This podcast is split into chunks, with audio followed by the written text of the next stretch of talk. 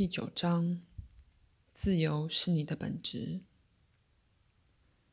哲学家们总深信一件事：本质先于存在。人类期待着他早已注定的命运出生到世上，就像一颗内含着城市的种种子。剩下唯一的问题是要如何长出来。从前的哲学家都保持着这种态度。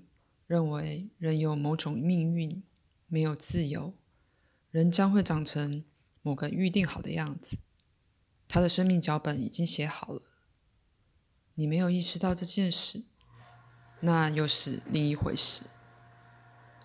他们认为你所做的一切并不是由你在做，而是大自然的无意识力量透过你做，或说是神透过你做。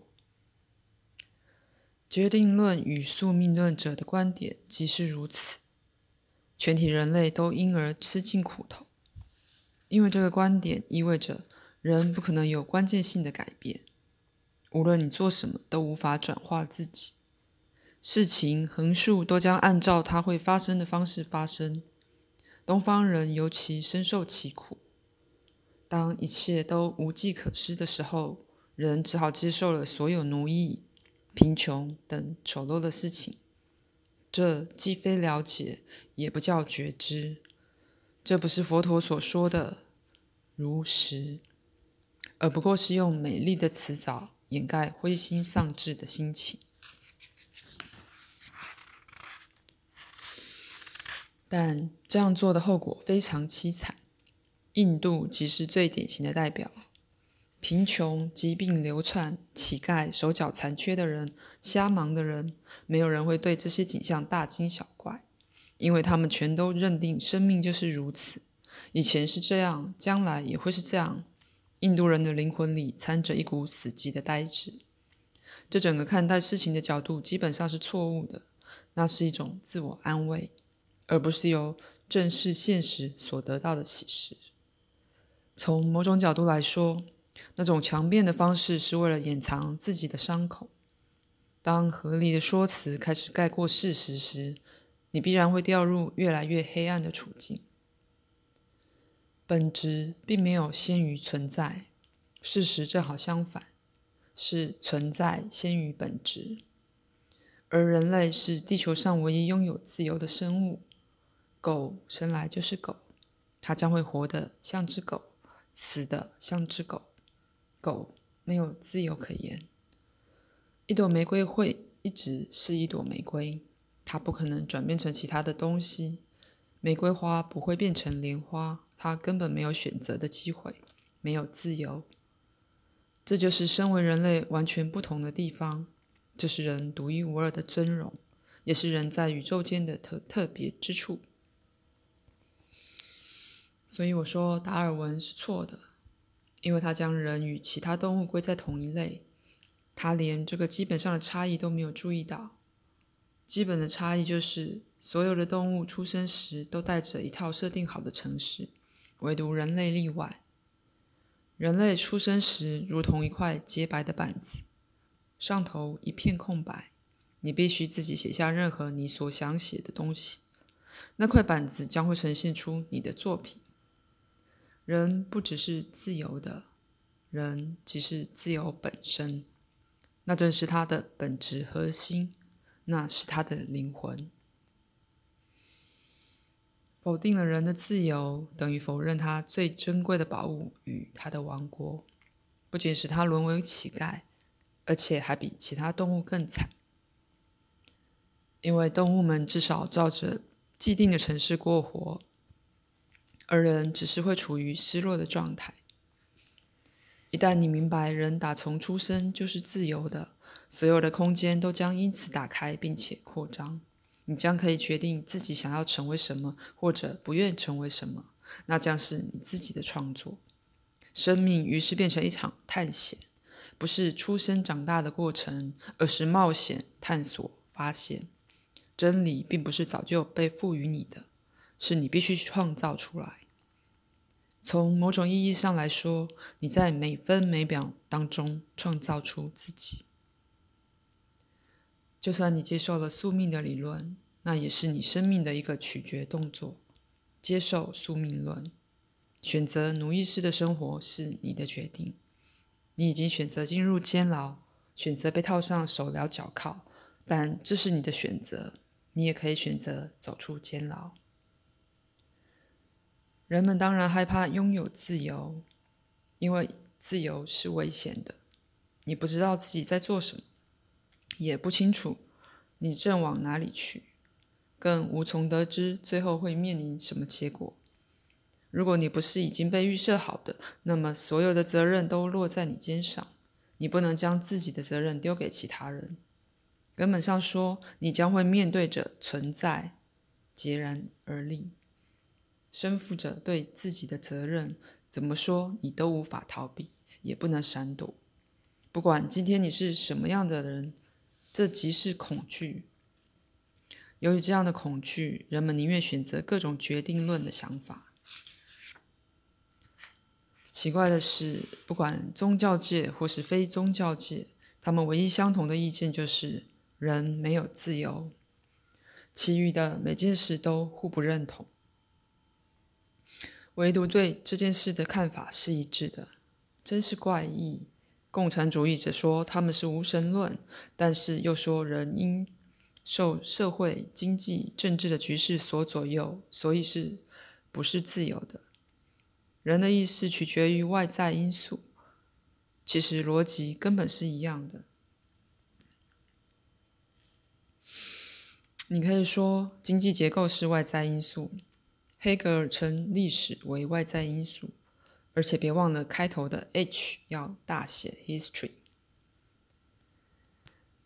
信仰宗教的人则称之为神 God，开头的 G 一样要大写。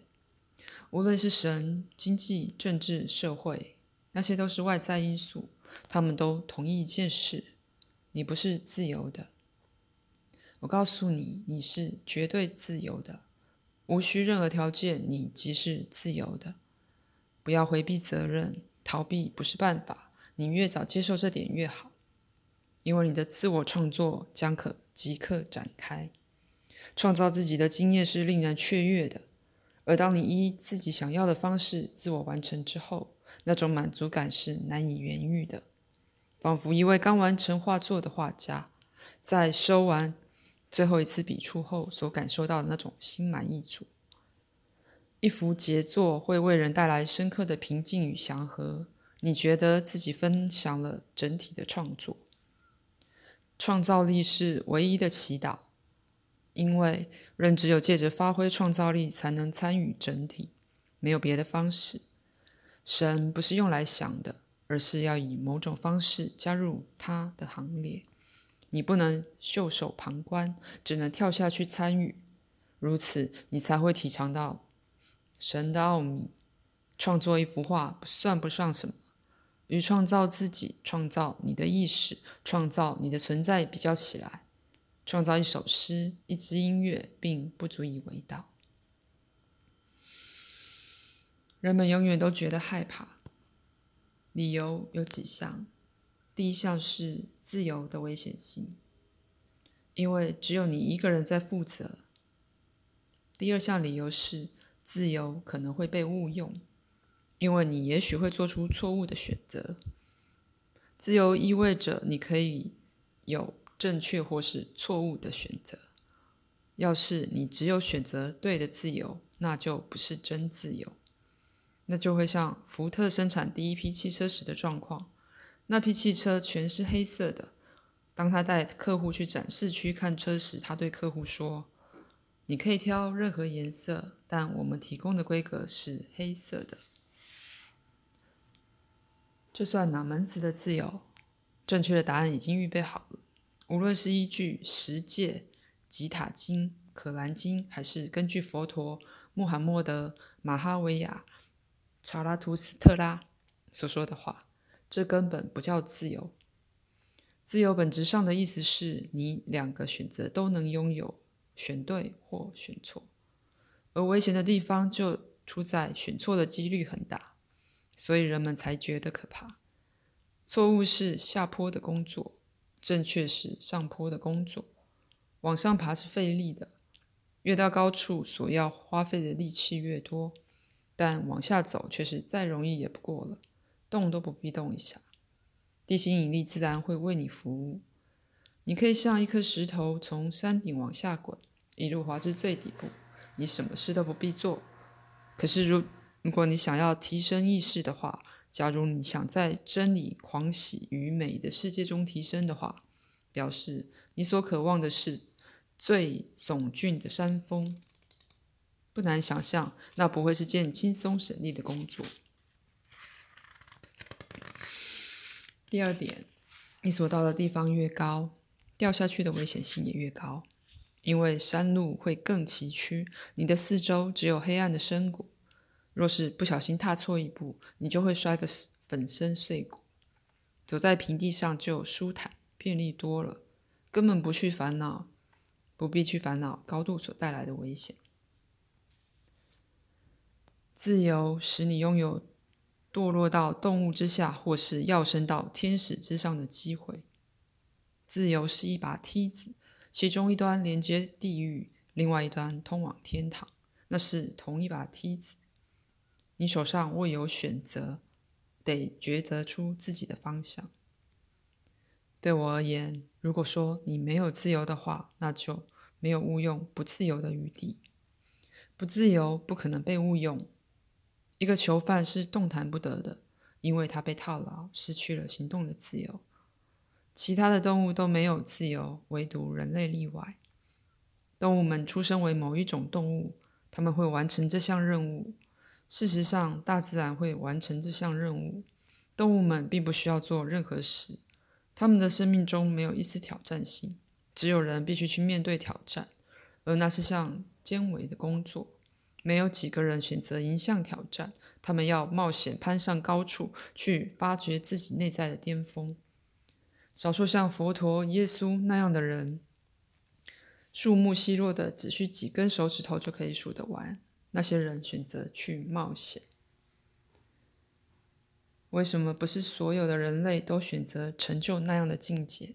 如同佛陀的狂喜、耶稣的爱、克里希蒂娜的庆祝。理由并不难想象，光对那样的境界心存向往就很危险了。最好连想都不要想。有个办法可以让自己不要去想，那就是认定自己没有自由。在你出生之前，你收到了自己的人生脚本，而你只是按照脚本演出，一切早已命定好了。唯有自由才能被误用，奴役没有空间让你误用。那即是为何今日的世界到处一片混乱，从前还不会乱成这样，因为以前的人没有什么自由。你可以看见，美国比其他地方又更乱。很简单，因为美国人比历史上任何时代、任何地方的人都享有更大的自由。凡有自由的地方，就会迸发混沌的局面。但这是值得的，因为星球就是自混沌当中诞生的。我不会给你任何的纪律，因为纪律是一种隐形的奴役。我不会要你遵循任何戒令。因为由外人所制定的戒律只会囚禁你、奴役你。我只教你如何能自由，然后将你交给自己，让你在自由当中去做想做的事情。假如你想沦落到连动物都不如的地步，那是你的决定，没有人会阻拦你，因为那是你的生命，你有特权选择那条路。但是，如果你明了了，自由以及自由的价值，你就不会堕落到比动物还不如的境地。你将开始提升，超越到天使之上的境界。人不是一个实体，它是一座桥梁。这座桥梁介于两端永恒之间：动物与神，无意识与意识。让自己在意识中成长，在自由当中茁壮。让踏出的每一个步伐都是属于你自己的选择，缔造自己，并为你的样子负起完全的责任。